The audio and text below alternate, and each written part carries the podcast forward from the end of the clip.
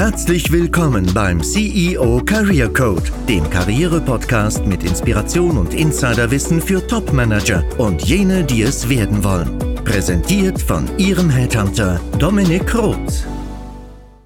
In dieser Folge mache ich mich bei Ihnen unbeliebt. Ich nehme ganz bewusst die Rolle des Bad Cops ein, damit Sie Klarheit haben und zwar über den Umgang mit Headhuntern. Ich tue das eben für Sie als Zuhörer, um Ihnen Einblick in unsere Arbeit zu gewähren, aufzuzeigen, was Sie von Headhuntern erwarten können und was nicht, um dann auf dieser Basis auch ein paar Tipps zu präsentieren, wie der Umgang mit uns doch ganz gut gelingen könnte. Ich beschreibe Ihnen jetzt ein fast tägliches Szenario, das äh, mir und meinen Kollegen begegnet.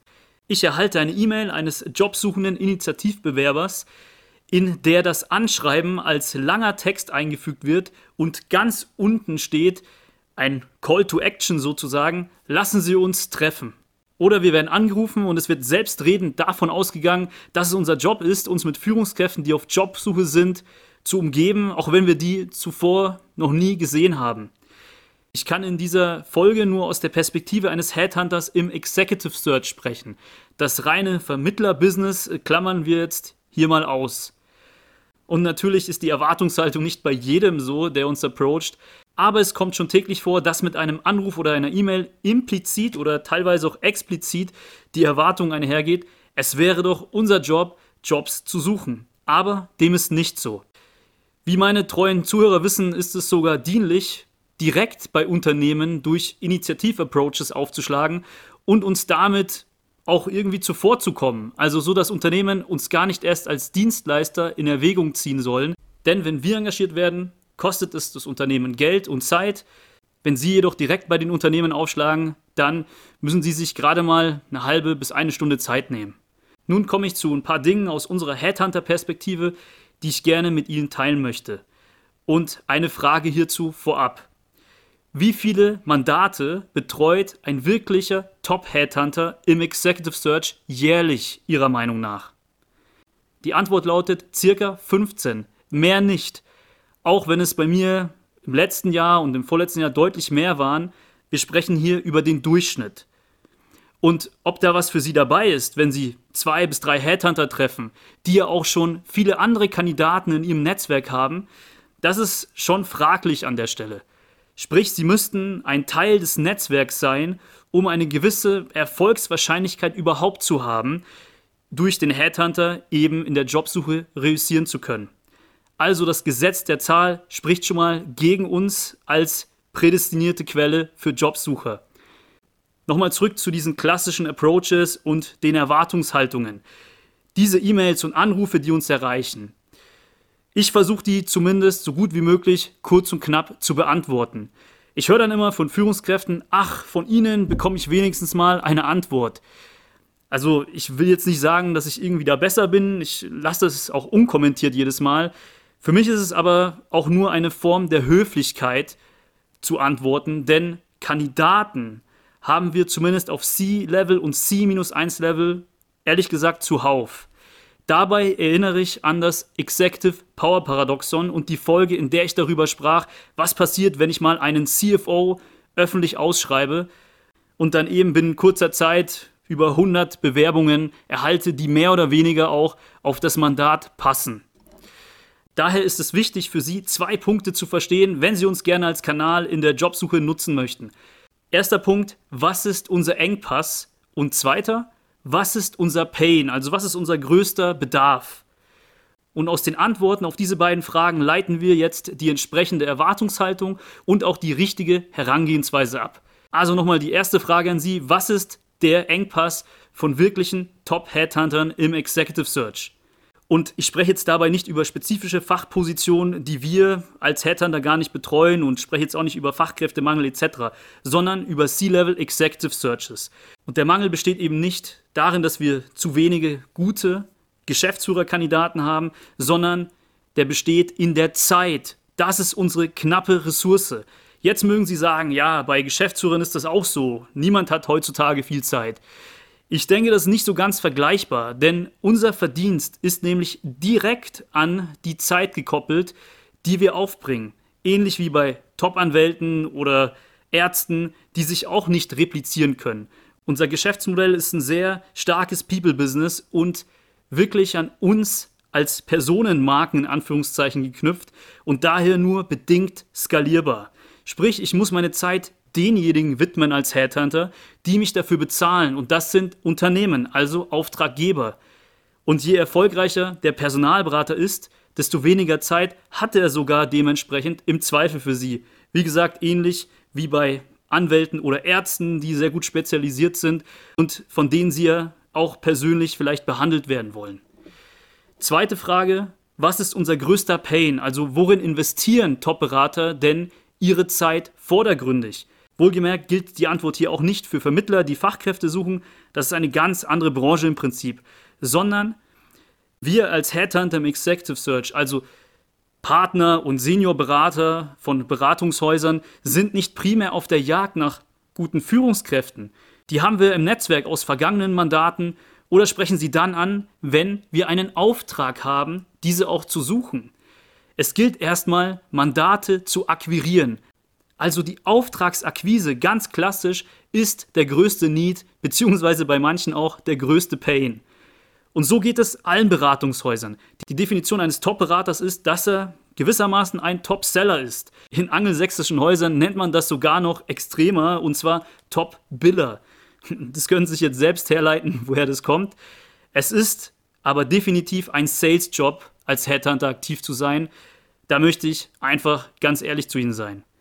So, und wenn Sie das jetzt wissen, also Sie kennen jetzt unseren Engpass und Sie kennen den größten Need, für den wir die meiste Zeit aufwenden, und zwar die Auftragsakquise. Und jetzt kann ich vielleicht die Perspektive spiegeln. Jetzt möchte ein Jobsuchender Head of Controlling zum Beispiel auf Sie als Headhunter zugehen, auf einen Sales-fokussierten Partner einer großen globalen Personalberatung und möchte Sie eine Stunde lang treffen, weil er einen Job sucht, aber im Gegenzug nichts zu dem Need erstmal beitragen kann, weil es zum Beispiel gar keinen entsprechenden Auftrag seitens ihrer Kunden gibt. Ich hoffe, ich konnte die beiden divergierenden Perspektiven mit diesem Punkt klar machen. Denn Head of Controlling ist eine generalistische Funktion, die recht effizient durch einen gezielten Research identifizierbar ist.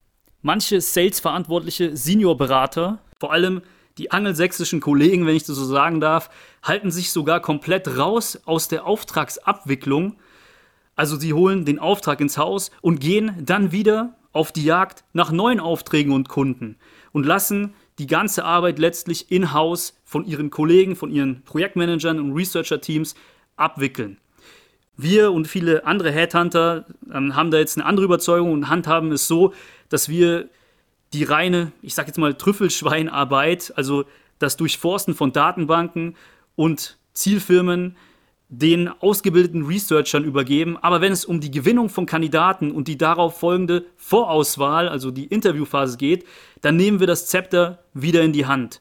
Aber was wichtig zu verstehen ist, wenn nicht gerade ein Mandat im Haus ist, kann der beste Headhunter nicht wirklich viel für sie tun. Er wird nämlich B2B bezahlt und ja, dem gilt auch sein Fokus. Viele Führungskräfte, die in der Neuorientierung sind, wissen schon so ein bisschen auch über uns Bescheid und die haben dann auch eine meines Erachtens ganz solide Erwartungshaltung. Die haben die Absicht ähm, zu sagen, hier sind meine Unterlagen, bitte nehmen Sie die in die Datenbank auf und wir können ja dann miteinander sprechen, wenn ein entsprechender Auftrag bei Ihnen reinkommt. Darauf jetzt nicht zu reagieren, wenn mir jemand das Profil schickt, ohne eine Erwartung gleich sich zu treffen, na, das ist schon äh, zu Recht als unprofessionell moniert von vielen Managern, die unsere Berufsgruppe gerne kritisieren aber die Erwartung darf eben nicht lauten, hier ist mein CV, ich bin interessant dafür, wenn mal eine passende Vakanz reinkommt, deswegen lassen Sie uns jetzt treffen. Ich zum Beispiel mache auch grundsätzlich nur Dinge, weil ich eben diesen Engpass Zeit habe, die mindestens zwei ROIs abbilden und das wäre in dem Fall nicht mal einer. Ich habe auch mal meine Kollegen und andere Headhunter gefragt, die sehen das ähnlich. Ich habe ja als Headhunter, wie gesagt, schon mein Netzwerk an Kandidaten aus alten Projekten, aus alten Suchen und habe dann auch noch ganz gute Researcher, die dieses Netzwerk im Zweifelsfall bei einem Auftrag erweitern. Und der Tag hat eben nur 24 Stunden plus die Nacht. Thema Zeit. Noch ein Punkt, ähm, der Sie vielleicht ein bisschen überraschen wird. Erstmal, also bei Stellenausschreibungen von Headhuntern, ob jetzt anonym oder offen, sehe ich für Quereinsteiger oder jene, die einen kompletten Branchenwechsel vollziehen möchten, weniger Chancen, als wenn diese sich bei einem Arbeitgeber, bei einem, bei einem Unternehmen direkt auf eine Stelle bewerben würden. Warum? Wir als Headhunter werden beauftragt, um den sogenannten Plug-and-Play-Kandidaten zu liefern. Also jemanden, der genau das, was gefragt ist, schon hundertmal in der Branche mit denselben Problemstellungen erfolgreich umgesetzt hat, 30 Jahre Erfahrung hat, aber natürlich am besten erst 30 Jahre alt ist. Jetzt mal ein bisschen überspitzt dargestellt, damit Sie verstehen, wovon ich spreche. Daher muss ich als Dienstleister erstmal die Erwartung des Mandanten erfüllen und beweisen, dass ich drei, vier äh, Top-Profile, wenn wir die so nennen möchten, aus dem erwünschten Umfeld liefern kann. Ich persönlich sehe es dann schon auch in meiner Pflicht, die Ansicht des Kunden zu challengen und seine Perspektive zu erweitern und bringe dann über die gewünschte Auswahl hinaus noch ein bis zwei weitere Kandidaten mit einem anderen, aber vergleichbaren Background ins Spiel. Ein Beispiel aus der Praxis, ich habe für einen meiner Key-Accounts, der hochtechnologisierte Produkte vertreibt, ähm, ja, würde ich jetzt mal so bezeichnen. Ähm, da konnte ich für einen Business Unit Leiter, der sich auf den B2C-Markt konzentriert, auch jemanden ohne, in dem Fall war es elektronische Kenntnisse präsentieren und letztlich auch vermitteln. Aber derjenige hatte dann auch ein besseres Netzwerk zu der eigentlichen Zielgruppe im Hochpreissegment und dieser Mangel in Anführungszeichen an Produktkenntnissen wurde dann schnell intern kompensiert und konnte auch mehr oder weniger geschult werden. Hier ging es nämlich darum, neue Wege zu erschließen für eine große Business Unit und der war dann natürlich etwas bevorzugter als jemand, der jetzt genau das gleiche schon mal bei einer Konkurrenz gemacht hat, aber eben keine weitere Perspektive reinbringt. Das war jetzt wohlgemerkt schon ein idealtypisches Beispiel, denn die Erfahrung zeigt erstens, klappt es nur, wenn der Kunde den Vergleich zu seinen eigentlich ja, zuerst so betrachteten Wunschkandidaten präsentiert bekommt. Und zweitens funktioniert es nur selten, dass der Branchenfremde dann auch am Ende einen Vertrag bekommt. Ich bin auch zurzeit so ein bisschen in der Überlegung, so ein paar Tipps zum Thema Quereinstieg bzw. Branchenwechsel für Sie aufzunehmen. Aber diese Message in dieser Episode schon mal vorweg. Headhunter werden nicht dafür bezahlt, gleich im ersten Schritt jemanden Branchenfremdes vorzuschlagen, sondern wenn überhaupt, weil viele tun das auch nicht mal, hat man dann meistens, ja, als Führungskraft in, in dieser Auswahlrunde so eine Underdog-Position. Ich bin da auch immer ganz offen und transparent zu den entsprechenden Kandidaten, wenn ich das tue, aber das ist leider die Realität. Lassen Sie mich deswegen an der Stelle erklären, wie ein Executive Search Prozess aus unserer Perspektive abläuft. Wir werden von Personalentscheidern des Unternehmens gebrieft zu der Position, die es zu besetzen gilt. Und dann heißt es meistens auch, ach, das muss die richtige Persönlichkeit sein. Soweit, so gut. Beim nächsten Treffen wird dann schon mehr der fachliche Fokus gelegt und es sollte, ja, jemand aus der Branche oder aus einem ähnlichen Umfeld sein, und wenn wir dann im dritten Step erste Profile besprechen, zum Beispiel im Sinne einer Kandidatenmarktanalyse, wie wir das nennen, wird man sogar noch enger. Der Kandidat muss aus der Branche kommen, sonst versteht er das und das nicht, beziehungsweise der muss das einfach schon mal gemacht haben. Gar nicht böse gemeint, das ist ein ganz normaler Prozess und ich kann tatsächlich diese Entscheider auch nachvollziehen an dem Punkt. Die Persönlichkeit ist dann halt nur meistens so ein gewisser Add-on und wird sehr nachrangig behandelt. Ergo evaluieren auch wir zuerst den Track Record und betrachten dann erst in der Folge, wenn der fachliche Fit gegeben ist, das Thema Persönlichkeit, zum Beispiel durch die Tools, die wir im Haus haben, Potenzialanalyse-Tools, ja, mit einer ganz guten Validität. Aber wir sind eben im ersten Schritt für Sie nicht die Heilsbringer, denn das Erste, was man hier zu sehen bekommt, ist ein Profil, das erstmal mehr oder weniger fachfremd ist. Und auch wenn ich selbst und ein paar Kollegen schon querdenken und unser Standing beim Kunden nutzen, wenn wir die Chance für alle Parteien erkennen, dann sind wir doch nicht, ja, wie gesagt, der Nummer 1 Kanal für Quereinsteiger. Soweit, so gut. Oder auch nicht. Ich denke, ich konnte die Bad Cop-Rolle ganz gut ausfüllen und ähm, habe mich vielleicht ein bisschen unbeliebt gemacht. Aber zumindest können Sie was aus der Folge erstmal mitnehmen, was die Erwartungshaltung angeht.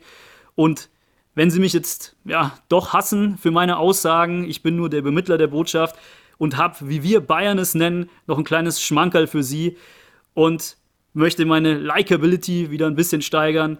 Und zwar mit konkreten Tipps, also wie der Approach bei Headhuntern eventuell doch gelingen kann, wenn Sie ein Treffen haben wollen und Ihnen der Status Datenbank nicht genügt, beziehungsweise Sie jetzt ein Teil des Netzwerks des Headhunters werden möchten, was ja alles völlig verständlich ist. Tipp Nummer 1. Sie erhalten mit größerer Wahrscheinlichkeit ein Treffen, wenn Sie sich als Branchenexperte mit einem spezialisierten Headhunter eben in dieser Branche treffen möchten und einen Austausch über das Segment initiieren. Kehren Sie also Ihre Expertise in demselben Umfeld, das Sie beide eint, heraus, denn Personalberater sind schon darauf bedacht, möglichst viele Informationen zu sammeln, um sich in ihrem Metier bestens auszukennen. Es gibt viele spezialisierte Headhunter in den großen Häusern und auch kleine Boutiquen, die sind meist dafür auch eine ganz gute Adresse, aber bei Generalisten glaube ich nicht, dass sie mit dem Approach groß weiterkommen. Recherchieren Sie daher auf den Internetseiten auch der großen Beratungshäuser, auf welche Branchen die Kollegen sich konzentrieren und ob sie überhaupt eine Spezialisierung innehaben. Variante 2 klappt zu 100% bei mir und bei vielen Kollegen, ist aber auch Typsache und man kann das auch nicht unbedingt ja, von Führungskräften erwarten. Aber wenn Sie sich damit identifizieren können, dann möchte ich Ihnen den Tipp nicht vorenthalten. Wenn mich mal jemand anrufen würde und nicht gleich fordernd wäre, sondern auch ein Angebot hätte, wäre das doch um einiges interessanter für beide Parteien, oder? Zum Beispiel könnte das eben wie folgt aussehen. Ein CEO mit einem starken Track Record, zum Beispiel innerhalb der Industrial IoT-Schiene, war bei großen Playern in dem Markt tätig und bietet mir an, seine Netzwerke mit mir zu teilen. Also mich bei seinen ehemaligen Arbeitgebern oder grundsätzlich eben in seinem Netzwerk als Headhunter zu empfehlen, wenn er sich einen guten Eindruck natürlich von mir gemacht hat. Wir würden sozusagen dann unsere Netzwerke reziprok gegenseitig teilen und sehen, bei wem wir uns empfehlen können. Also sowohl ich ihn als Kandidat und er mich als Dienstleister. Und auch wenn ich jetzt schon längere Zeit keine Kaltakquise mehr bei Unternehmen mache, an Termine zu kommen, ja, lasse ich mir schon gerne per Empfehlung erleichtern, offen gestanden. Und das wäre doch Reziprozität in der Perfektion. Dass das funktioniert, hat meines Erachtens schon eine sehr hohe Wahrscheinlichkeit, auch bei anderen Headhuntern. Und so nutzen sie das Netzwerk des Beraters aktiv und bringen sich auch nicht nur bei ihm, sondern auch bei seinen Kunden in Pole Position. Ein weiterer dritter ja, kleiner Tipp, der auch funktionieren kann. Und dazu muss ich nochmal kurz die Struktur in Beratungen erklären. Es gibt ja, wie gesagt, Seniorberater bzw. Partner, die dann wiederum Researcher und Projektmanager in deren Teams beschäftigen. Und meine Idee für Sie wäre, gehen Sie auf die Researcher oder Projektmanager zu, denn diese Kollegen wissen an sich sogar besser über Mandate Bescheid intern, denn sie arbeiten ja auch für andere Partner, also bereichsübergreifend. Und deren Job ist es ja auch, gute Leute zu identifizieren. Vielleicht kann Ihnen auch der letzte kleine Tipp weiterhelfen. Mein Fazit für Sie aus dieser Folge. Die Minimumerwartung, die legitim ist, ist definitiv eine Rückmeldung zu bekommen, wenn Sie Headhunter kontaktieren. Wenn es keine gibt, also wenn die nicht responsiv sind und sich überhaupt nicht melden, auch auf ein E-Mail, finde ich, gibt es dafür jetzt ehrlich gesagt keine Entschuldigung. Und natürlich sollte die Datenbankaufnahme auch drin sein. Aber der Job des Personalberaters im Executive Search ist es nicht, für Sie einen Job zu suchen, sondern die Zeit, den Mandaten und der Auftragsakquise zu widmen. Ich hoffe, ich konnte durch die Beispiele ein bisschen Licht ins Dunkle bringen, und vielleicht erklären, warum Headhunter nicht unbedingt arrogant sein müssen, auch wenn viele das äh, ja, aus äh, unserem Metier schon sind. Ähm, aber grundsätzlich auch rationalisieren, warum sich fast alle so verhalten, auch diejenigen, die nicht arrogant sind. Versuchen Sie doch mal, Ihren Approach zu adaptieren auf eine der Varianten. Also bieten Sie sich nicht nur als Kandidat für ein etwaiges Mandat an, sondern auch einen Know-how-Transfer oder gar einen Netzwerkzugang, oder kommen Sie ja, mit den Researchern und Projektmanagern der Beratungshäuser ins Gespräch? Ich denke, eines ist klar, wir sind nicht die Allheilsbringer und Sie tun gut daran, sich eigeninitiativ zu kümmern. In Klammern Off-Market-Approaches und Tipps zu dem richtigen Vorgehen im verdeckten Arbeitsmarkt. Wenn Sie möchten, können wir auch gerne mal darüber sprechen. Klicken Sie auf einen Link in den Show Notes, denn ich habe eine 1 zu 1 Anleitung für Topmanager auf Jobsuche entwickelt und kann Ihnen dann zeigen, wie Sie direkt mit Entscheidern ins Gespräch kommen. Aber ich hoffe auch, in dieser Folge war was für Sie dabei und Sie können vielleicht auch auf eigene neue Wege kommen auf Basis des hoffentlich neu erlangten Wissens. Hinterlassen Sie mir gerne eine Rezension bei iTunes, wenn Ihnen solche Infos weiterhelfen. Da würde ich mich drüber freuen, denn so erhalte ich das Feedback aus dem Tun hier in dem Podcast. Und in jedem Fall freue ich mich, wenn Sie beim nächsten Mal wieder einschalten. Ihr Headhunter Dominik Roth.